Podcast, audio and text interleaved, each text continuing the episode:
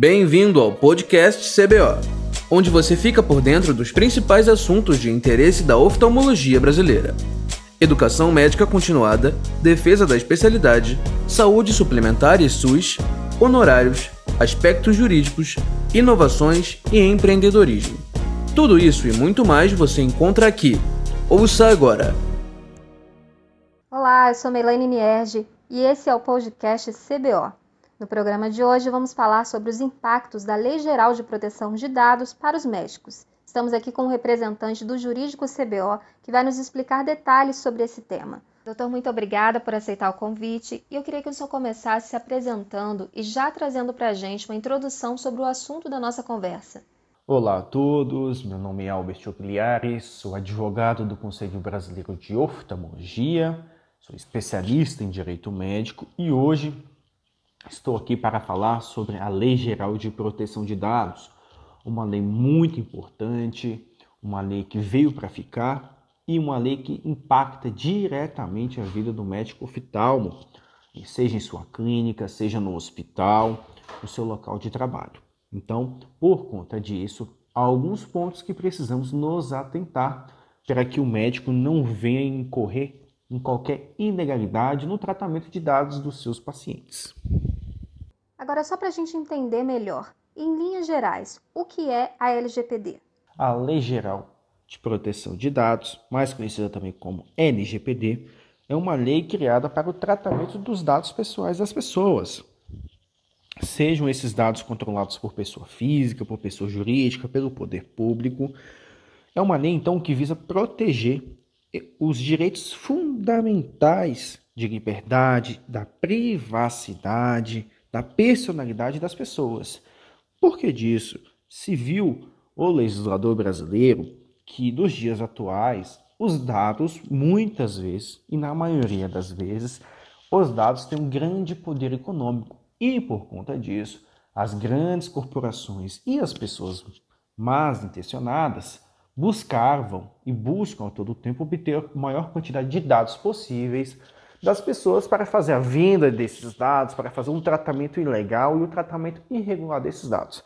Então a lei veio justamente para proteger isso, colocando imposições para o controlador, ou seja, para aquela pessoa, para aquele, para que aquele ente que está recebendo os dados possa seguir certas regras para proteger os dados das pessoas que ele está recebendo. Então, a Lei Geral de Proteção de Dados é isso: é uma proteção aos dados das pessoas. Doutor, quando e como a LGPD vai começar a vigorar? A LGPD já está em vigor.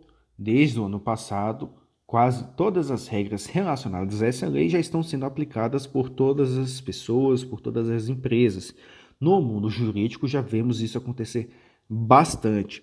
Há apenas uma única ressalva quanto a isso, que são as sanções administrativas, ou seja, que são as penas. Por quê?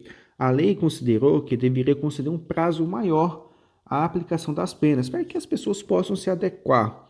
Ou seja, hoje o descumprimento da LGPD não, não recai uma sanção administrativa imediata. Por quê?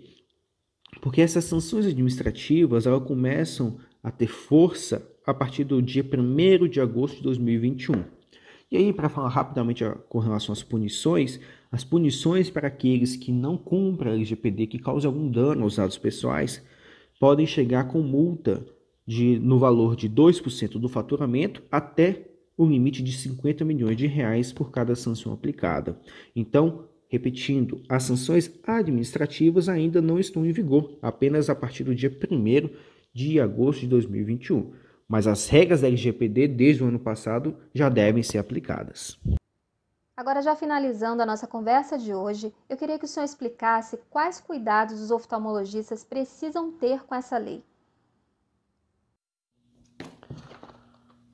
Olha, hoje os médicos oftalmologistas já estão muito bem acostumados acolher dos seus pacientes o termo de consentimento livre esclarecido, que é um documento que os médicos utilizam para constar algumas explicações, algumas possíveis complicações, todos os casos importantes relacionados ao procedimento a ser revisado e tudo aquilo que o médico quer fazer. Então, isso é um documento muito importante que resguarda os médicos, inclusive em ações judiciais, em que os médicos são, hoje em dia, cada vez mais a judicialização é, no país está sendo um movimento muito forte, tornando inclusive o Brasil um dos países com mais ações judiciais no mundo inteiro por conta desse movimento da judicialização, que hoje, por qualquer motivo, qualquer fato, as pessoas levam ao poder judiciário uh, as questões vividas em sociedade. Por conta disso, o termo de consentimento livre esclarecido tem salvado médicos de muitas condenações, porque nesse termo o médico consta quais são as complicações dos procedimentos, o médico, o médico consta que o paciente foi devidamente informado, foi devidamente esclarecido. Pois bem, a LGPD também traz um termo de consentimento. Diz que é obrigatório a pessoa que está recebendo esses dados, essa pessoa forneça para o, o doador, ou seja, para o paciente, um termo de consentimento. E que nesse termo conste o que, que será feito com os dados dessas, dessas pessoas. Que esses dados serão tratados, que esses dados serão trabalhados. Principalmente quando estamos falando de dados sensíveis, Dados sensíveis são aqueles dados que dizem respeito à saúde das pessoas. São aqueles dados que não devem ser compartilhados por ninguém, porque diz respeito ali à intimidade da pessoa. E como o médico vai trabalhar com esse tipo de dados, esses dados, é, esse consentimento deve estar por escrito. Um outro ponto muito importante, com cuidado que o médico deve ter, é o não compartilhamento de dados, salvo se o, o o detentor originário desses dados autorizar, ou seja, o médico não deve, em nenhuma hipótese, compartilhar os dados dos seus pacientes, a não ser que o paciente solicite. Se o paciente estiver trocando de médico, se estiver migrando para outro médico, ele solicite, olha, solicito que todos os meus dados que estão na sua clínica, que estão no seu hospital, sejam transferidos para o local tal. Somente nessas hipóteses de autorização que deve se compartilhar.